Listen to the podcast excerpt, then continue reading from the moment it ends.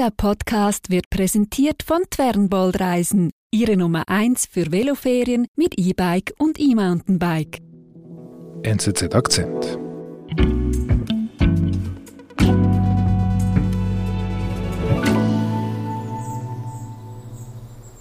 Es ist früher Morgen, 6.45 Uhr. Es ist der 24. März 2022. Wir sind in Montreux, Ufer des Genfer Sees in der Westschweiz.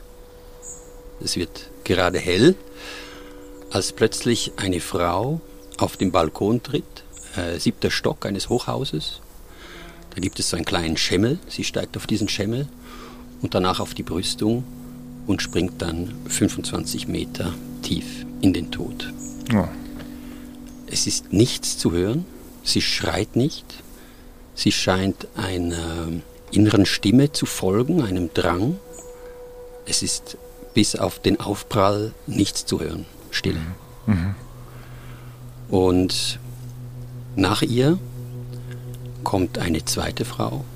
Es wiederholt sich. Wieder der Schemmel, wieder der Sprung, wieder ohne Geschrei. Dann kommt ein kleines Kind, ein Mädchen. Auch sie springt. Auch von ihr ist nichts zu hören. Nach ihr kommt ein Jugendlicher, wieder ohne Geschrei. Und zuletzt ein Mann. Auch er springt, auch bei ihm ist nichts zu hören. Diese ganze Situation, die dauert vielleicht fünf Minuten. Das weiß man deshalb, weil der Aufprall unten, die Szene am Boden, die wurde gefilmt von einer Kamera. Also fünf Leute, die hintereinander ruhig, still in den Tod springen. Fünf Menschen, ja, eine ganze Familie. Die Polizei sprach dann recht bald von einem kollektiven Suizid. Diese Meldung, die ging natürlich als Kurznachricht um die Welt. Fünf Menschen, die in den Tod springen. Wir wollten wissen, was dahinter steckt. Hätte man das vielleicht sogar verhindern können? Wir haben mehrere Monate recherchiert. Wir sind sechs, sieben Mal nach Montreux gereist Oh. Und haben uns die Frage gestellt, wie es so weit kommen konnte. Und bald wurde eigentlich klar, verhindern hätte man diese Tragödie nicht können, denn diese Familie, sie lebte schon lange, jahrelang in ihrer eigenen, sehr skurrilen Welt. Fast wie Geister, könnte man sagen.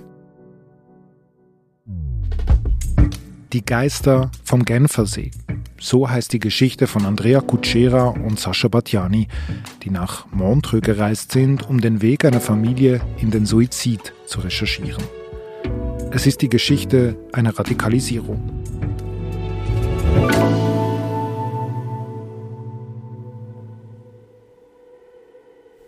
Weiß man denn, wer die fünf sind, die da gesprungen sind? Ja, das weiß man. Es handelt sich um die Mutter. Wir haben sie in unserer Geschichte Sira genannt. Sie ist 41.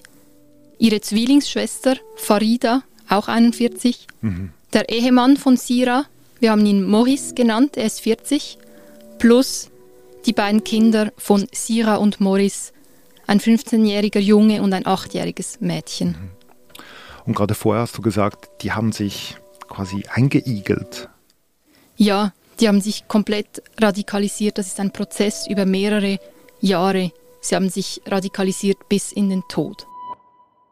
Wo hat es denn angefangen? Wann hat es angefangen?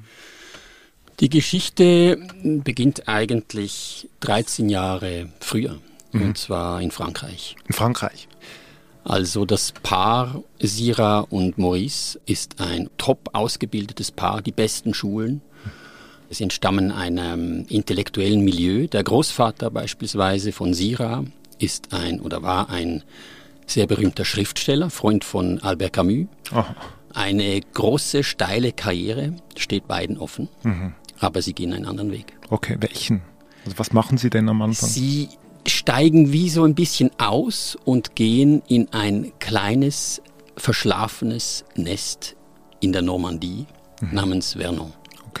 Offenbar muss da irgendwie, das ist schwierig auszufinden im Nachhinein, aber irgendwas muss sie aus diesem schillernden Paris weggetrieben haben, dass sie in diesem Vernon neu beginnen wollten. Genau darum haben wir uns gedacht, wir fahren da einfach mal hin, in mhm. dieses Vernon. Wir sind hingefahren mit dem Zug. Es ist 70 Kilometer von Paris entfernt, aber das krasse Gegenteil von Paris. es ist trist dort. In Frankreich nennt man diese Gegend auch La Diagonale du Vide, da gibt es nichts. Und dahin sind also diese beiden gezogen, Sira und Maurice. Mhm. Er ist IT-Spezialist. Er hat schon früh in zwei verschiedenen Ministerien gearbeitet, der französischen Regierung, geht dann nach Vernon, folgt seiner Frau Sira, die Zahnärztin ist. Auch sie ist top ausgebildet. Und sie geht in dieses Vernon, um dort in einer Gemeinschaftspraxis mhm. zu arbeiten. Also schon krass, also von diesem noblen Paris in dieses Nichts hinein. Also was ist dir durch den Kopf gegangen, warum sie diesen Schritt gemacht haben? Vielleicht das haben wir uns irgendwann gesagt, vielleicht wollten sie sich auch von den Erwartungen der Eltern lösen, die sie in der zukünftigen Elite Frankreichs gesehen haben. Mhm, mh. Was wir aber mit Sicherheit sagen können, ist, dass Vernon der Start ist für diese Fahrt ins Desaster, die am Schluss auf dem Asphalt in Montreux enden wird. Mhm. Was passiert denn in Vernon? Also die beiden, das Ehepaar, das integriert sich einfach nicht. Maurice ist äh, sehr abweisend, das sagt die Nachbarin, ein mürrischer Typ. Mhm. Und Sira, die Zahnärztin, die, die gerade diese Praxis eröffnet, wird ein zweites Mal schwanger. Und sie leidet, das weiß man von Gerichtsakten, unter Depression. Mhm. Und sie hat sehr, sehr viel auf den Schultern. Sie arbeitet, die Kinder, der Mann, diese, diese Tristesse. Und dann, das weiß man, sie beginnt dann auch noch zu schreiben. Sie oh. hat quasi diese Leidenschaft von ihrem Großvater übernommen und sie schreibt Science-Fiction-Romane. Und jetzt zieht sowas wie ein erstes Gewitter auf. Sie bekommt Streit mit ihrem Praxiskollegen und es mehren sich Vorwürfe der Eltern von, von Patienten sie habe die Kinder nicht gut äh, behandelt, irgendein Backenzahn, der fault und Kinder hätten noch Schmerzen gehabt und so weiter. Mhm. Also da ja, braut sich sowas zusammen. Mhm. Und uns schien, sie driftet da so zum ersten Mal so ein bisschen ab, verwechselt vielleicht erstmals so Realität mit Vorstellungen und jetzt türmen sich dann auch noch all diese Vorwürfe zusammen. Mhm. Wir haben auch mit ihrem ehemaligen Praxiskollegen gesprochen, der das so bestätigt, sie habe überall Feinde gesehen, mhm. überall Leute, die ihr schlecht wollen, zum Beispiel auch die, die Eltern ihrer Patientinnen und Patienten. In einem Jahr sind es 20, über 20 Klagen, die eingehen oh. gegen sie. Aber sie selbst sieht sich immer als Opfer. Das mhm. sieht man wirklich sehr klar aus diesen Gerichtsakten. Wir konnten die konsultieren. Mhm weil sie wurde, das muss man auch wissen, sie wurde dann am Schluss verurteilt. Nach all diesen Klagen, die sind dann von einem Regionalgericht behandelt worden und sie wurde verurteilt zu sechs Monaten Praxisentzug. Mhm. Also, wir haben einen mürrischen IT-Fachmann, eine Zahnärztin, die nicht richtig behandelt und, und Science Fiction schreibt und dann verliert sie noch die Zulassung. Was passiert danach? Das ist ja zehn Jahre her. Sira und Maurice ziehen dann in die Westschweiz. Eigentlich kann man sagen, sie flüchten. Sira arbeitet zuerst wieder in einer Praxis, Zahnarztpraxis. Sie sagt aber ihrem Arbeitgeber nichts von ihren Problemen in Frankreich. Sie erzählt nicht, dass sie dort eigentlich nicht mehr arbeiten dürfte. Mhm. Warum eigentlich die Schweiz? Ja, hierzu muss man wissen, dass die Schweiz in den Augen von vielen Franzosen ein kleines Paradies ist, zumindest in den Augen der Franzosen, die nicht so gern diesen bevormundenden Staat haben, wie wir mhm. ihn aus Frankreich kennen. Für viele Franzosen ist die Schweiz weniger bürokratisch, mhm. freiheitlicher. Und sprachlich natürlich kein Problem. In der Westschweiz spricht man ja Französisch. Genau. Okay. Und das heißt, die suchen eigentlich Ruhe. Die wollen in Ruhe gelassen werden in der Schweiz. Sie wollen Ruhe und es ist wichtig zu wissen, sie gehen nicht alleine. Mhm. Sira hat eine Zwillingsschwester, Farida. Sie ruft dann Farida an, sagt, wir gehen in die Schweiz. Und Farida, die in Metz arbeitet als Augenärztin, später nach Paris geht und dort auch heiratet, die geht dann mit. Einfach so. So viel wir wissen, lässt sie alles stehen und liegen und folgt ihrer Schwester. Und der Ehemann, also Faridas Ehemann, der folgt ihr auch mit mhm. in die Schweiz. Mhm. Genau, hierzu muss man wissen, dass die beiden Zwillingsschwestern wirklich, die zwei sind wirklich wahnsinnig eng. Das haben uns auch ehemalige Arbeitskollegen von Farida, eben wie gesagt von dieser Augenärztin gesagt, dass sie schon immer gesagt hat, meine Schwester ist die engste Person in meinem Leben. Ich gehe überall hin, wo sie hingeht. Die zwei sind wirklich wahnsinnig eng. Mhm. Und was passiert dann in der Schweiz? Also zu Beginn sind sie ja zu sechst, die beiden Ehepaare und die zwei Kinder. Mhm. Und da beginnt, was jemand, der der Familie nahestand, die Kapselbildung mhm. nennt. Mhm. Und zwar löschen sie alle Spuren in den sozialen Medien. Es gibt beispielsweise von Sira kein einziges Foto. Außerdem erziehen sie die Kinder zu Hause. Also das sogenannte Homeschooling beginnt mhm. da. Mhm. Mhm. Sie vermindern jegliche Außenkontakte mhm. bis auf die Arbeit. Sira schreibt äh, in dieser Zeit weiter ihre quasi ihre Science-Fiction-Welt und die beiden Schwestern, Sira und Farida, besuchen Survival-Kurse, lernen in Wäldern zu überleben und äh, wie man Feuer macht und wie man Hütten baut. Also mhm. offenbar schon da ein Interesse dieser Abkapselung, dieser, Ab, dieser Abkopplung mhm. der realen Welt. Mhm. Und sie brechen sämtliche Kontakte zur Familie in Frankreich ab. Mhm. Und all unsere Recherchen zeigen auch, dass Sira das Mastermind ist hinter dieser ganzen Kapselbildung. Also die Ehefrau, nicht der Mann zum Beispiel. Nein, Nein. nicht der Mann. Das ist auch noch interessant. Zu Beginn, die ersten Artikel, die erschienen sind über dieses Drama, die sahen immer den Mann eigentlich als Ursprung. Mhm. Es gibt auch Zeugenaussagen von Nachbarn, sie hätten Angst gehabt vor diesem Mann. Im Laufe der Recherche ist uns aber immer klar geworden, dass das von seiner Seite möglicherweise ein Schutzschirm oder sowas war, weil die Person, die wirklich die Fäden in der Hand hat, das ist, wie gesagt, Sira. Mhm. Und sie zieht die ganze Familie mit hinein in ihre Welt. Gut möglich auch, dass sich das ein bisschen zu verschwimmen beginnt in ihrem Kopf, die eigentliche Welt und die Welt, die sie in ihren Science-Fiction-Büchern entwirft, die sehr traurig und kriegerisch ist. Genau, das wollte ich jetzt eben fragen. Also, was ist denn das für eine Welt, die sie da kreiert? Äh, es ist eine Trilogie und sie hat diese Bücher auch veröffentlicht und zwar im Eigenverlag. Man kann mhm. die kaufen mhm. auf Amazon. Das letzte Buch heißt La Guerre Novida. Mhm. Und es endet damit, dass die Welt von so alienartigen Invasoren eingenommen werden mhm. soll. Die mhm. Ich-Person, die möglicherweise das Spiegelbild von Sira ist, ist selbst eine Agentin, die überall Feinde wittert. Sie arbeitet eine Zeit lang zur Tarnung in einer Crêperie und ganz am Schluss, da opfert sie sich, um die Welt zu retten. Okay.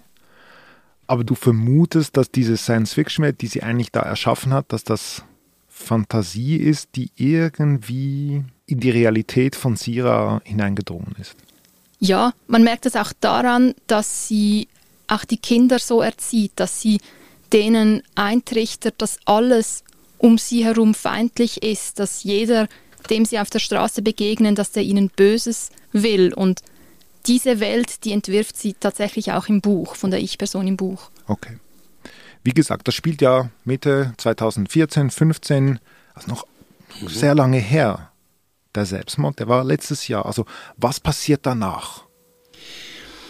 Ich glaube, man muss sich das vorstellen wie so eine Abwärtsspirale. Das nimmt immer mehr zu. Diese Kapselbildung nimmt immer mehr zu. Das ist wie eine Rutschbahn ins Desaster dann. Mhm. Das geht einfach über Monate.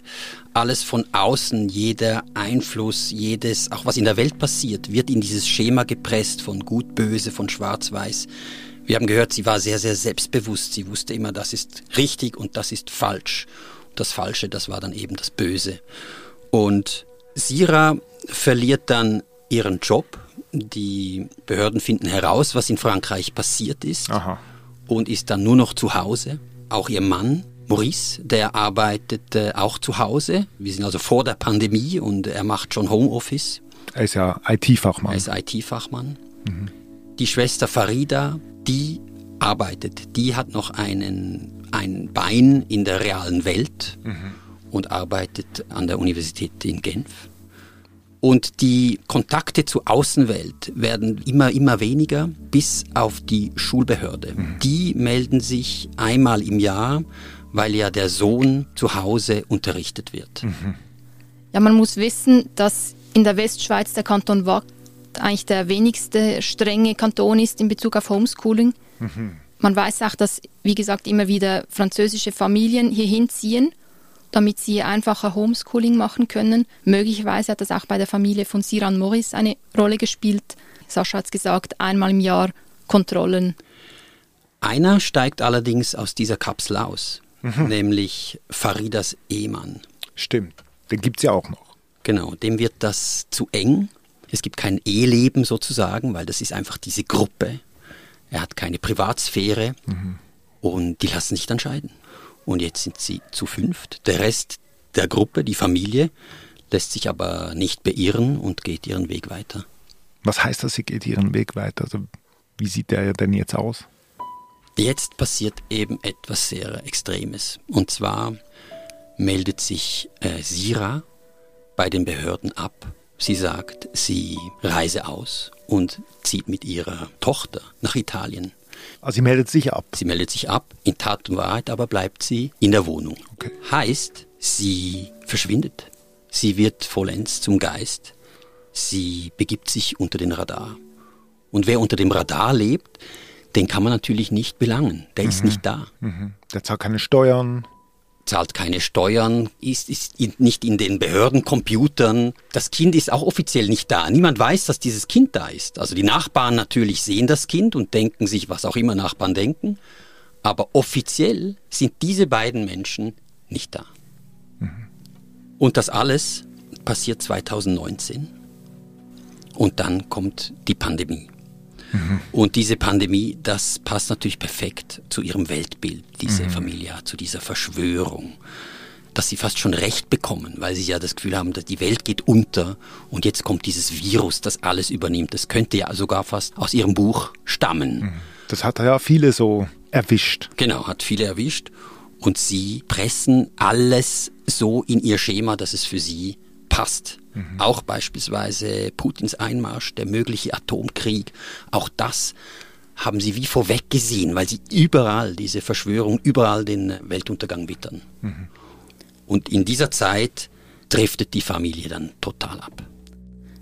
Das zeigen auch die Recherchen der Staatsanwaltschaft. Wir hatten natürlich auch Kontakt für die Recherche mit der Wattländer Staatsanwaltschaft, die das Drama monatelang fast gleichzeitig wie wir auch untersucht hat.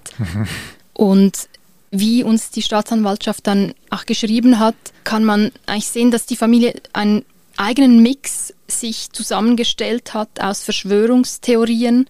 Die glaubten, dass die Impfung nicht gegen das Virus hilft, sondern dass damit irgendwelche Stoffe in unseren Körper implantiert werden. Mhm. Hinzu kommt aber auch so religiöse Ideen.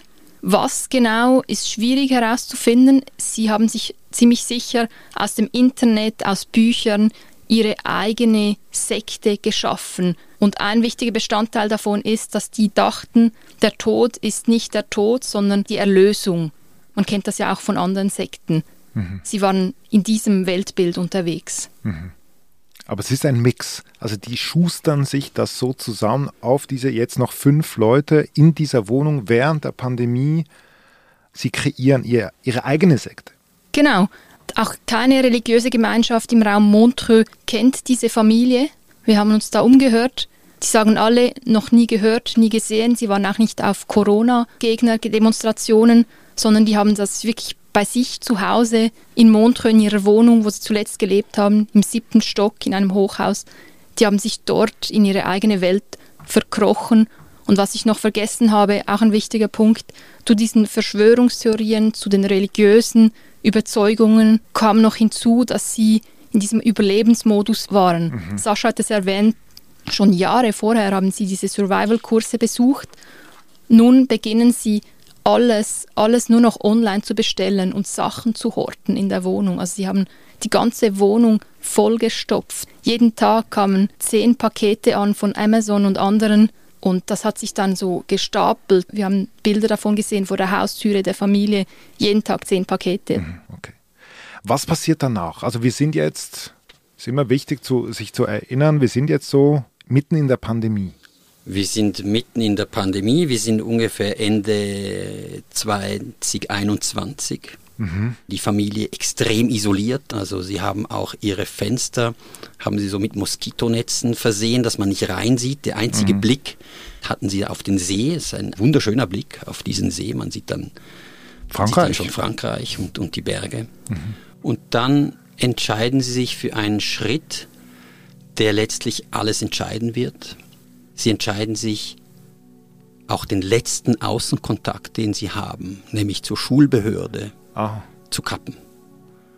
Stimmt, die, die kommen ja jedes Jahr. Die sollten jedes Jahr kommen und die melden sich dann auch an. Es ist Pandemie, das heißt, das passiert online.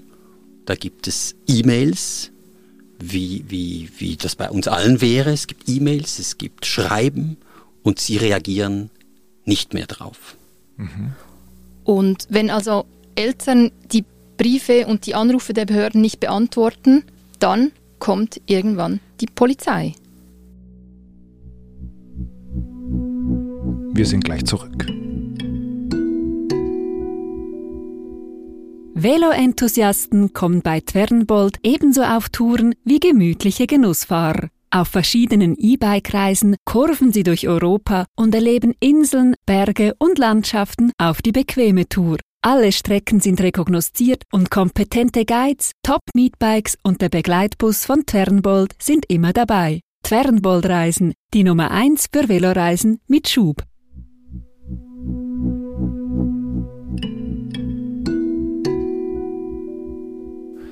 Also, die Familie entscheidet sich, absolut keinen Kontakt mehr zu haben, nicht mal mehr mit der Schulbehörde.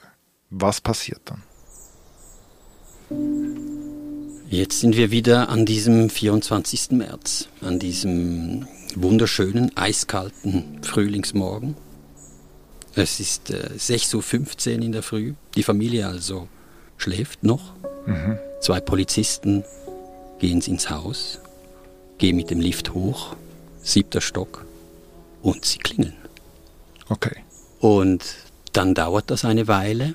Man weiß das aus Polizeiberichten, man weiß das aber auch von den Nachbarn. Stille, sie warten und auf einmal hören sie Schritte und dann ist es Maurice, der Ehemann, der sagt, Siki, wer ist da? Und dann sagen sie, die Polizei. Und dann ist wieder Stille. Wieder warten sie, sie lauschen, sie klopfen noch einmal und auch nach einer halben Stunde ist immer noch nichts. Und dann entscheiden sie, das Haus zu verlassen. Und als sie die Tür aufmachen, um ins Freie zu gelangen, hören sie schon Sirenen, die dann immer lauter werden und immer näher kommen.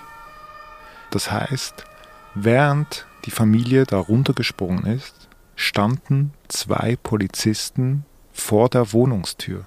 Ja, es ist wirklich, wirklich absurd. Weiß man denn, was da passiert ist in den Köpfen? Wie reimt ihr euch jetzt da das zusammen? Also die Polizisten haben ja auch nichts dann mitgekriegt. Ja, also da gibt es diese Untersuchung der Staatsanwaltschaft, die uns da Informationen geliefert hat. Und zwar hat die Familie diesen Besuch wie ein wenig geplant. Also sie wussten eigentlich, dass irgendwann mal jemand klingeln wird. Mhm.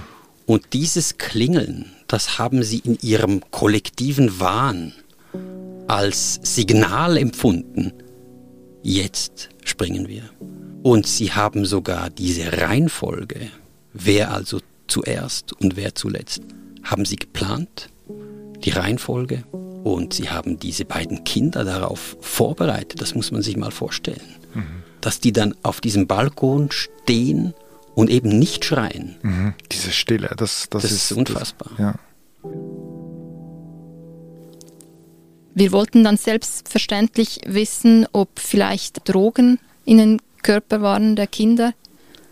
Der Autopsiebericht zeigt aber, dass weder Drogen noch irgendwelche Medikamente noch Schlafmittel noch irgendwas im Spiel war. Es gab auch keine Spuren von Gewalt, außer natürlich vom Aufprall aber ansonsten keine Spuren von Gewalt. Das heißt, diese zwei Kinder sind wirklich eigenständig gesprungen. Aber ich meine, es kann auch sein, dass die auch aus freiwilligen Stücken ihren Eltern gefolgt sind. Warum sollten sie das in Frage stellen, was ihre Eltern sagen? Vor allem, wenn man weiß, dass die Mutter, also Sira, ihren Kindern wirklich immer eingetrichtert hat, alle, jeden, den du hier draußen triffst, außerhalb der Wohnung, kann dir gefährlich werden. Die sind alle böse.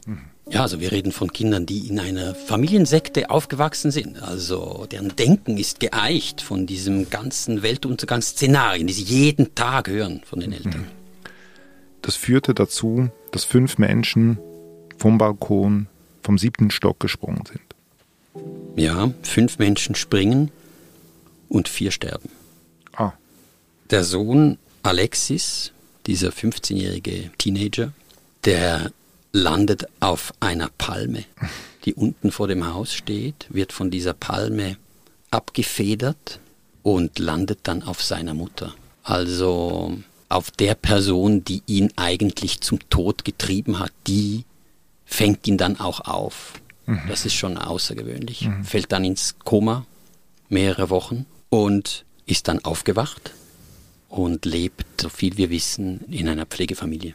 Das heißt, ihr konntet nicht mit ihm sprechen? Nein, das war unmöglich. Also da. Der wird abgeschirmt. Genau. Mhm. Eine Frage habe ich noch. Die, diese Geschichte, sie, sie nimmt mich mit. Richtig physisch nimmt sie mich mit, nur schon beim Zuhören. Wie ging es euch dabei? Wie ging es dir, Andrea? Wir, wir waren mehrmals kurz davor, selber verrückt zu werden. Also ich hatte manchmal wie das Bedürfnis, vor allem mit Sira, mit dieser Anführerin, zu sprechen, sie zurechtzuweisen, was natürlich nicht möglich ist. Also mir ist bewusst geworden, dass jeder Mensch, also jeder noch so intelligente Mensch ist nicht gefeit vor dem Wahnsinn, vor allem dann, wenn man sich so krass abschirmt. Also mhm. ist mir bewusst geworden, wie wichtig es auch für die Kinder ist, dass sie andere Realitäten kennenlernen als die der eigenen Familie. Mhm. Am Schluss unserer Recherche sind wir dann auch auf den Friedhof, der ist ein wenig außerhalb der Stadt. Da sind diese vier Gräber, Unkraut, keine frischen Blumen, Sie hatten ja keine Freunde mehr, sie hatten ja keine Kontakte mehr zur Familie. Und auch an diesen Gräbern sieht man dieses Geisterhafte, weil äh, da einfach niemand mehr ist, der sich um, um die kümmert.